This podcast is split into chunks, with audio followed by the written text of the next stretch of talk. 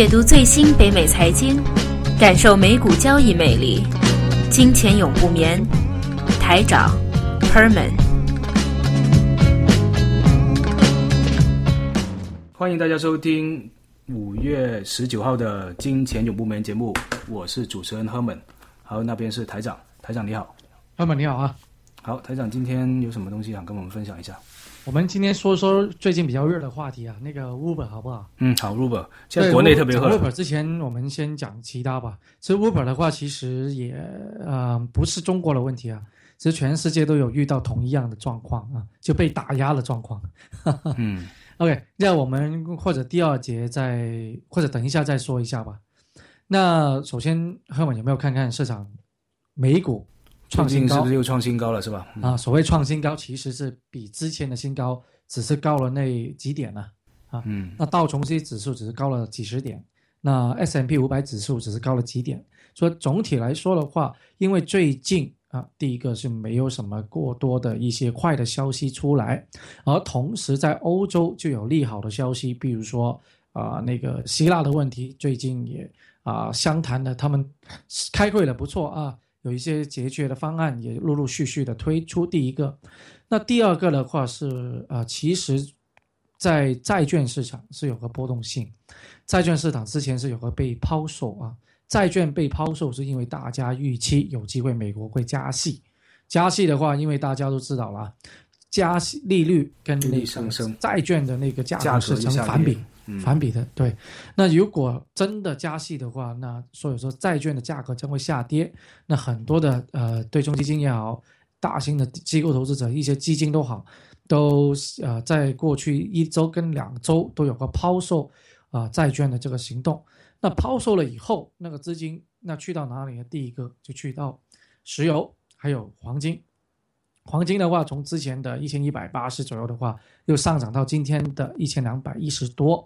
第一个，那第二个的话就是石油了。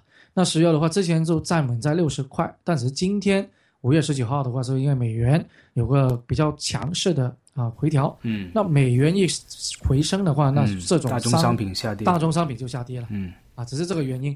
所以当中的话，过重的话其实比较乱。乱的原因就是对于美联储。啊，对于这加息的这个议程的话，一直都没有一个很明确的答案。其实市场就是需要有这种模糊的，才能够有什么有上升。嗯，对，因为都是说股市就是在怀疑中、在犹豫中前进的嘛，在绝望之中诞生，在犹豫中前进，然后在狂欢之中崩溃的嘛，这就是 牛市。但是有一个比较重要，是最近是今天公布的。啊，是由美林证券，美林就 Merrill Lynch，美国很大的一个啊券商，就对啊美国的大概一百多个机构投资者，就是基金公司做个调查，竟然有百分之二十几的啊基金经理说已经减持了美股。哦，嗯，这时候大家就看好啊，不是看好了，觉得是时候要啊。啊，减持一下美股，因为太第一个啊，觉得价格比较高。那第二，竟然他们的原因是说美美汇的指数啊上涨，所以影响到企业的盈利。但是这一个我们去年已经在说，对，一直在说。哎，那我疑问，如果他们 减持，如果他们减持美股，那他们资金增持了什么东西？呃啊，增啊，第一个抛售美债，第二个增持这个呃减持美债跟。跟说美债的意思，除了美国国债以外，还有美国的企业债券。嗯，那还有减持这种美国公司。那资金去哪里？第一个，如果是基金的话，它不能够做其他的，它不能够做石油活期货，对，不能够做其他的。它到哪里？第一个，它是现金。嗯，对。但第二个有个很重要是，它如果一直都是现金这种状态的话，对于基金公司的话是有意见。业绩有业绩不太好。对，因为它不同啊，对冲基金，对冲基金的话，完全是基金经理自己在控制，我全部都现金，你都没法说，因为我的那个目的策略是你是不能干预的，对，不能够干预。嗯，但是他们机构投资者那种大宗的那个对冲基啊，公售的互惠基金的话不行的，他们有时候，所以说在陆陆续续这一周开始就慢慢把那个债券都某买一点点回来。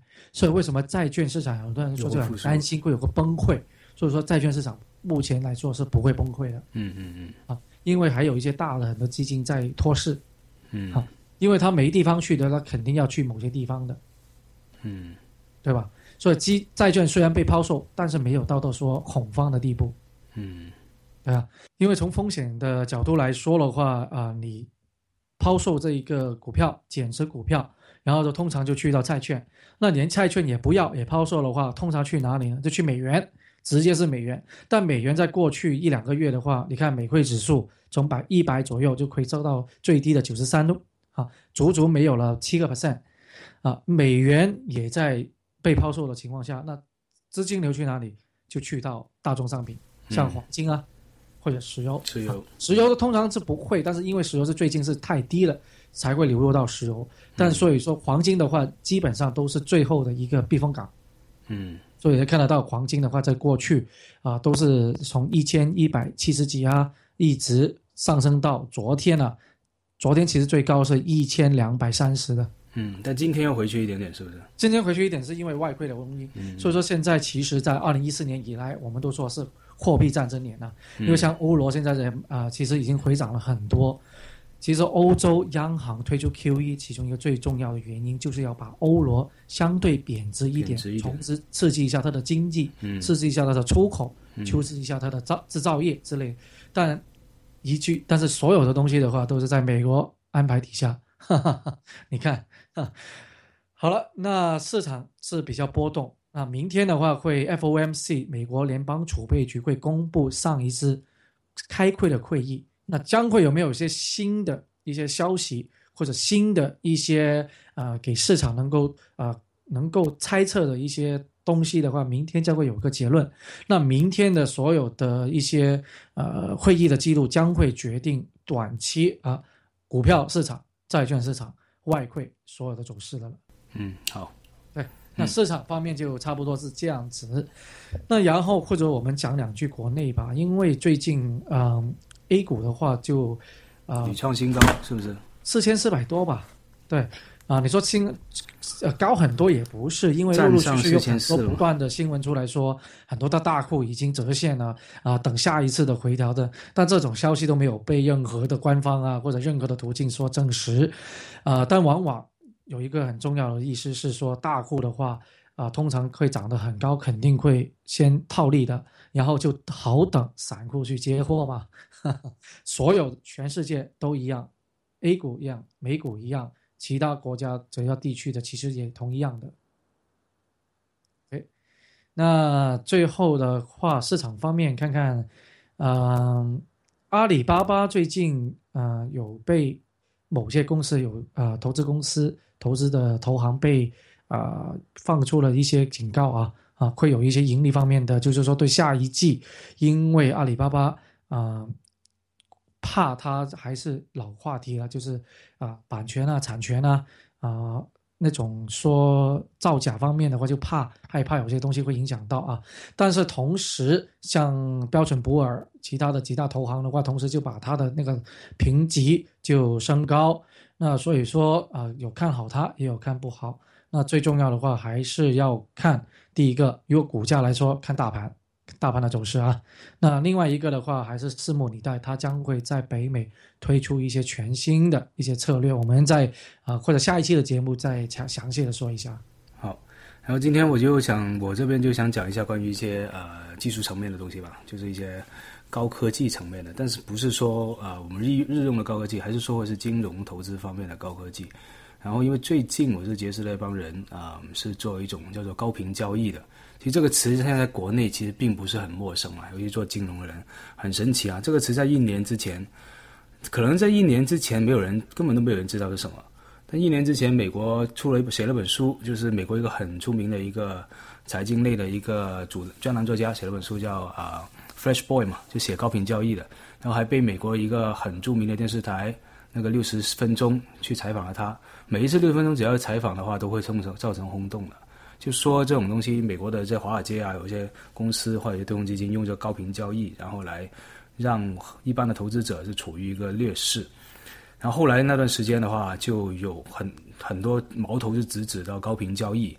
呃，那什么是高频交易呢？其实他那个书里面举的其中一个例子就是说，啊，当一个投资者或者基金要下单的时候，明明你看到前面一个。买盘是比如说是十块钱嘛，卖盘比如说是十块五毛吧，这样吧，明明是这样，那他觉得哎，一个买十块，一个买十块五毛的话，那我这样只要放十块一毛或十块二毛，说不定我会机会成交啊。但是问题是，他每一次一下这个单的时候，那边马上就那个买卖盘马上就变了，马上就变成十一块五毛跟十一块这个买卖单了，所以一下他那个 market 就没有了。他后来一发现，后来他就那个人就请了一些专家来，那个专家还有搞笑，是个中国人，就请了个专家中国人来编了个程序，先发现什么问题，然后再编了个程序。那个后来回去想了一段时间，就说啊，就是因为这些买卖盘在你一下单的时候，因为啊。比如说，你买一个单，买一些东西，买一个股票，它不可能全部都是在，比如说你在纽约吧，它不可能全部都是在你在 San Francisco 市场在纽约，你必须要从 San Francisco 边先打过去发一个单，通过光纤打到纽约那里去下单，但是不一定纽约全都在纽约成交，有可能在中部一个城市，或者我在芝加哥就有单，所以它 order 是先到芝加哥再到纽约，就芝加哥纽约这一个光。光纤就百万之一秒、百分之二秒这样一个时间差里面，它那个高频交易就可以捕捉到。它现在芝加哥已经被你一发现你下单之后，它马上把纽约的单买下来，然后再在纽约放高的价格卖给你。这是所谓的高频交易，是其中一种策略啊。然后后来这个东西爆出来之后，当时有一个很厉害的高频交易的公司，这个公司叫 Virtual，V I R T U 啊，Virtual。然后这个公司当时在。啊，它上市之前，从好像从零九年到一二零一三年，一千多个交易日里面，它只有一天是亏损的。它本来是想在二零一四年年初上市，但就是因为这本书和这个事件一爆出来，它就不敢上市，退后到上市。然后最近，它到最近这段时间终于上市了。然后上市，它交出的成绩单是过去二零一四年二两百个交易日，没有一天是亏损的。没有一个任何一天，没有任何一天亏损的，因为他用高频交易用的策略不是说我们买卖股票，而是抓这个差价，抓这个市场里面的差价。所以现在它上市之后，现在最近又说它要进入中国市场。你知道它百分之十的拥有者啊，是新加坡的淡美石啊，新加坡的主权基金淡美石。嗯，对，所以现在很多的大的基金公司开始投资这种高频交易，又回来了。其中另外一个很出名就是高高盛银行嘛，高盛银行以前。高频交易之前的前身有一种东西叫黑池，叫 dark pool，它是什么？它是以前的 over the counter，但你知道 over the counter 是我们打电话交易的，我们叫 OTC，没错，OTC，它以前是我们是打电话交易，可能是赚券商与券商之间的交易嘛。嗯，但是后来到互联网发展或者电脑发展到一定阶段的时候，他们觉得券商券商交易会把市场价格推高，比如说一个大的基金，他想买很大堆。比如说买大堆星大星巴克的股票，如果他在市场上或者在交易所里面买，他会让人知道，那价格马上就推高了。哪怕是 over the counter 买的话，他要买很多，那没有人提供给他，没有人没 match 不了这个买卖家，所以他唯有在这个叫黑池里面。而且黑池有两个好处：第一，你是电脑交易的，你这个很大的单进去，然后马上会电脑给你配对；第二的话是匿名的。所以你是不知道谁在买，有可能人家以为啊，可能是一个基金在买，也有可能人家以为是一百个基金在买这个，所以不知道有一个基金或者几个大基金买这个，就不知道市场会有这么大需求，那就不会影响到交易所的价格。所以这个间接也可以解释到为什么为什么过去二零一四年，呃，股价不停在创新高，但当时的成交量是不停往下跌，因为开始很多很多的股票是在呃黑池里面交易了，交易了之后股价再打回去那个。啊，交易所里面去，然后当然你就看不到对面在黑池里面的成交量，你看不到，你只看到交易所成交量，但是其实交成交量也是很大，所以股价也是上新高。所以现在有人传说黑池跟高频交易已经占了呃交易所的成交量的百分之二十以上，甚至有人说另外一种方法就是，如果你把黑池跟交易所两个统一起来，黑池的成交量其实交易所的好好几倍呢。所以很多不同的说法，但因为你是不知道，所以目前还。呃，说不准。但是高盛银行买这个公司，它是一个高频交易的服务公司，就提供给一些高频交易的公司提供这个光纤的铺设啊，还有这些设备啊。就比如说你开个对冲基金，对冲基金我们想用这个高频交易引用这种技术，你就可以向这个公司买这种服务，然后他就给你提供，他就可以帮帮你把服务器放到那些交易所的楼底啊，或者那交易所旁边啊，让你可以很快得到这种消息，然后在里面进行高频交易，到最后就成为了电脑与电脑的 trading，还有这个。叫做算法 algorithm 算法与算法的 trading，然后再到一般人的 trading。所以现在，因为到时候将来会是个趋势，散户在做任何的股票投资的话，真的要呃步步为营啊。对，但是我 说回来的话，对，但是说回来的话，它其实有些对冲基金说，其实高频交易还有黑池是对市场稳定是有好处的。就像我刚才说了，如果一些大基金要买一个单的话，卖一个大单的时候，它如果在交易所买卖的话，肯定会就造成那个价价格波动非常大嘛。对，但如果它黑池里面完成了。当时把价格再打入交易所，那就看不出那个巨大波动，因为你不知道这个需求嘛。所以那些 argue 是说，我们这个是对交易所那个稳定，对股票的稳定是有很大作用的。所以现在还不知道。而且最搞笑是高频交易跟黑池，它游离在所有的 compliance 跟监管的一个灰色地带里面，它没有违法。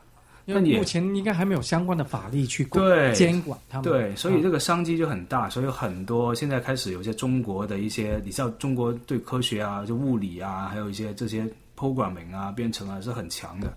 我刚才说那个呃，Michael Lewis 这本书里面说那个人最后帮那些解决这个对付这个黑呃高频交易那个也是个中国人，有个编程的程序员。所以的话，其实现在很多中国人开始去进入这个领域，然后要。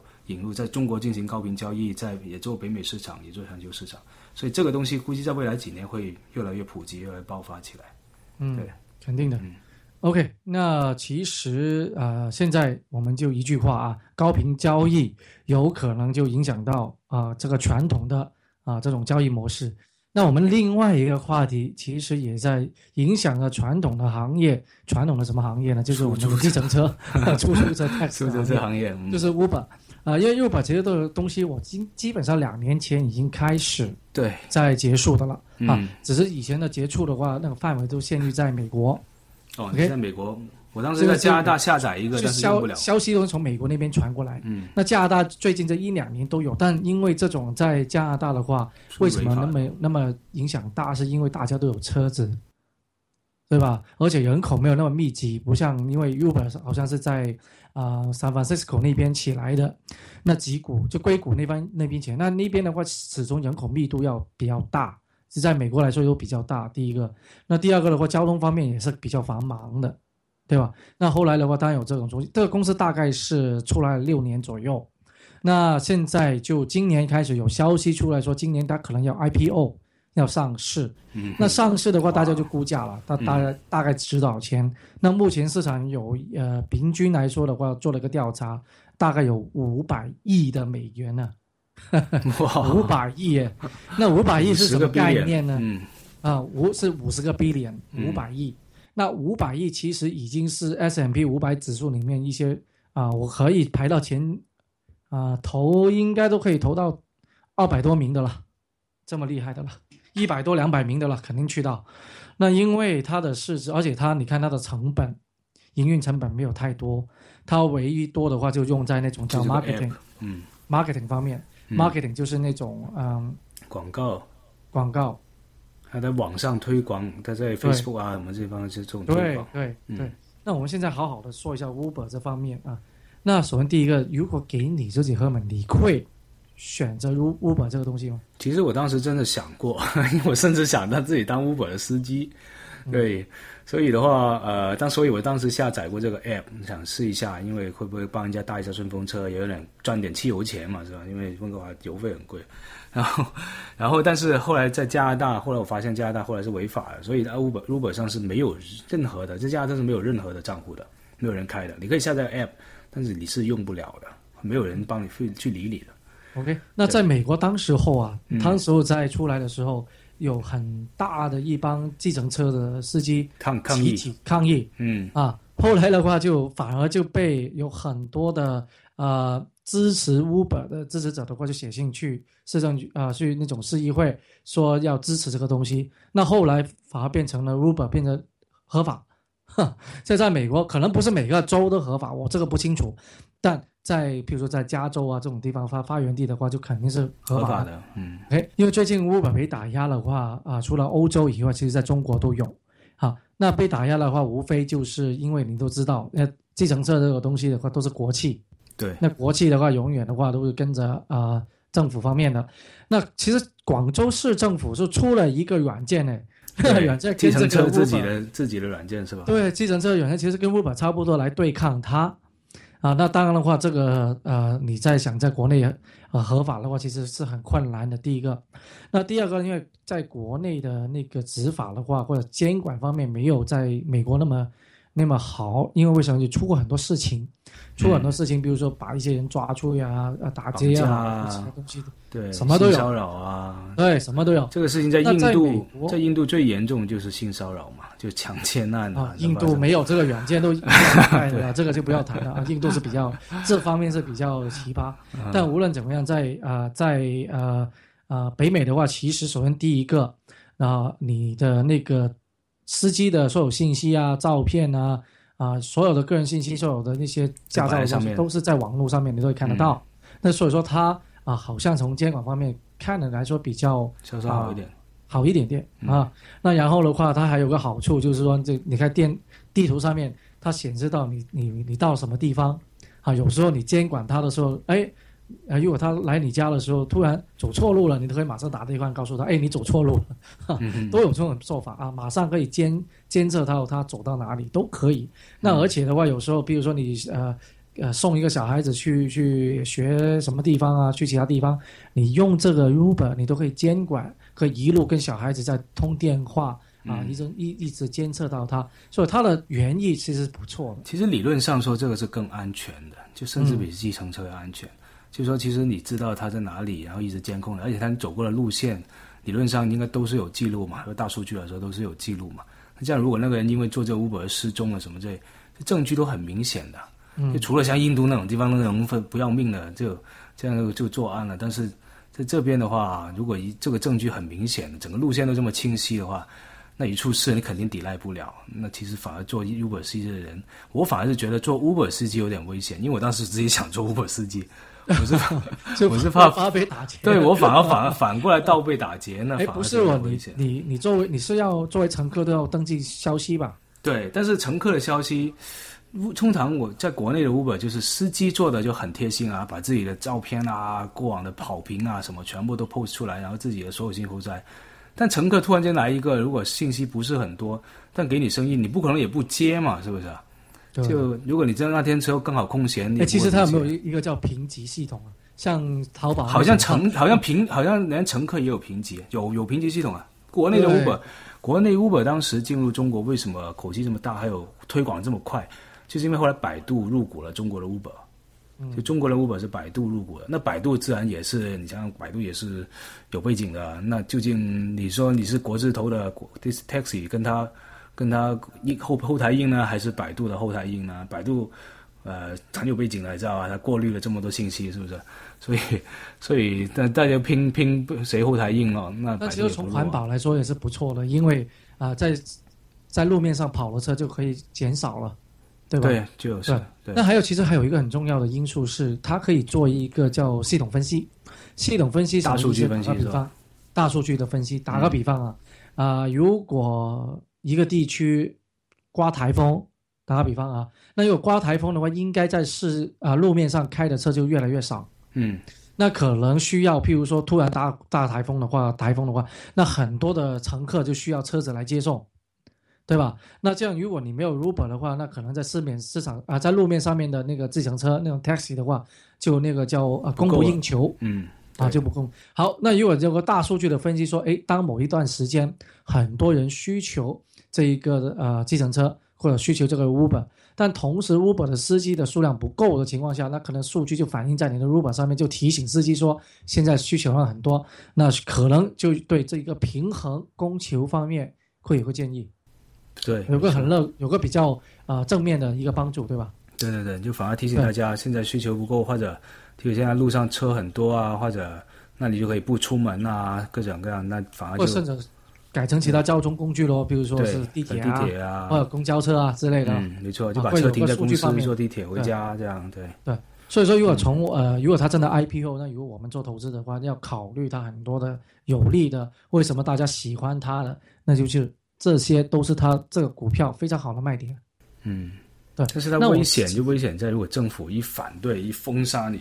对，这个是非常的非常的高风险，因为在其他欧洲国家不同，美国美国是每个州不同的立法各自监管，因为它这个州禁止的话，你不代表全美国都在禁的，嗯，对吧？但其他欧洲国家不是，中国更加不是，对吧？一刀切所有东西下来，所以现在在欧洲被打压的蛮厉害，因为其实欧洲这个地区现在都知道了，那个嗯，labor labor labor union 就是呃工会的势力。很强，如果他们那个尤其法国啊，如果司机的那个对啊，如果司机那个工会一一 发飙起来的话，你真的很难说。嗯，对。但如果说回 Uber 的话，我自己啊，如果这样子看的话，你再想一想，如果 Uber 结合无人驾驶，将会是 啊，对，不可想象，对吧？你看你自己，你后面有一台车子是无人驾驶的，你上班以后，你的车子就放在那，放在那里，让他自己去接人。做生意，等你差不多下班回来才才才给你接送。其实我觉得到那个阶段的话，基本上大家都不需要拥有车子了。啊，对，大家就买一个汇集汇集，然后那个汇集会用这车钱去买很多车子，专门做无人驾驶。只不过你有汇集的话，你可能 order 那个车就会比较机会就大一点，就比你 order 到的用利用率就高一点，就 priority 高一点。没有汇集的话，你只能像计程车一样，像现在 Uber 一样去 order。路上跑的全是无人驾驶，哎，最有一个最有趣的时候，如果万一有一天路上有大概一半是无人驾驶啊，就比如说刚开始是两成无人驾驶，然后它从两成到一半这个速度比从零到两成会快很多，然后从五成就一半到百分之一百这个速度，可能只需要一几天或者甚至几个月一下就过了，因为如果车上路上都是无人驾驶的话，车子会越开越快的，因为无人驾驶电脑处理是人肯定最后是比人走的要快的。所以到最后人你是没办法适应这种全部是无人驾驶的这种交通了，那之后人最后就不敢开车，最后慢慢慢人就会退出，然后最后所有路上的车子全部都交给无人驾驶了，因为它会走得很快很快，而且是有条不紊的，全部电脑都算好的，所以的话。所以的话，我觉得这样会挺有意思的。那会不会在 Uber 在 Uber 再加上这个无人驾驶？对对。那呃，Uber 的那个 IPO，我们将会啊密切注意，看有没有新的市场的消息出来。那去年 IPO 比较在北美比较呃大家比较关注的啊，像 GoPro 那个叫做摄像机，就是做专门为那种那个其实也不是很靠谱。极限极限运动所设置的啊，那个其实那股票。啊，一般般的啊，就高估，对，有点高估啊，是吧？我们高估有点高估，但是现在也不错，很多人受欢迎，因为都是散户，对，而且我们都不喜欢这一种，就是说只有单一产品的公司嘛，是不是？如果万一它有一天，比如说最近小米出了一个新的相机，好像叫蚁呀，蚂蚁的蚁，啊像是，对，那个东西出来，那个是 Go，那个价钱只是 GoPro 的五分之一还是四分之一？对，但是后来有些人看功能差不多了，对，效果都差不多。那中国如果利用低成本的制造，这低成本的技术，然后给你生产出来，你从美国这些这公司全部都没用，全部都斗不过。除非你的公司像 Uber 这种，啊，虽然是单一服务，但是它的真的占市场占有率可以很高。对对，而且它结合什么大数据分析啊啊，其他的一些啊高科技的东西元素在里面的话啊，被可取代性就没那么高。嗯，啊，那投资的价值当然就。有相对的啊好一点，但是无唯一现在存在的风险就是第一个是啊立法方面的啊就政治方面的一个因素不稳定因素是非常大。对。对，那除了这种啊去年来说，除了这种啊 Global 这个公司以外，那另外一种就是 Big Data 大数据的那种公司。那今年还有陆陆续续的大数据啊云端计算的公司将会陆陆续续上市。那当然他们都是叫做高风险的股票啦。嗯，那我们也会陆陆续续在以后的节目。继续跟啊分享好吗？好好。那今天差不多，因为比较短，两节换成一节，其实对，我们就呃周末那再继续进行。周末再见。OK，哦，拜拜。那先这样，拜拜。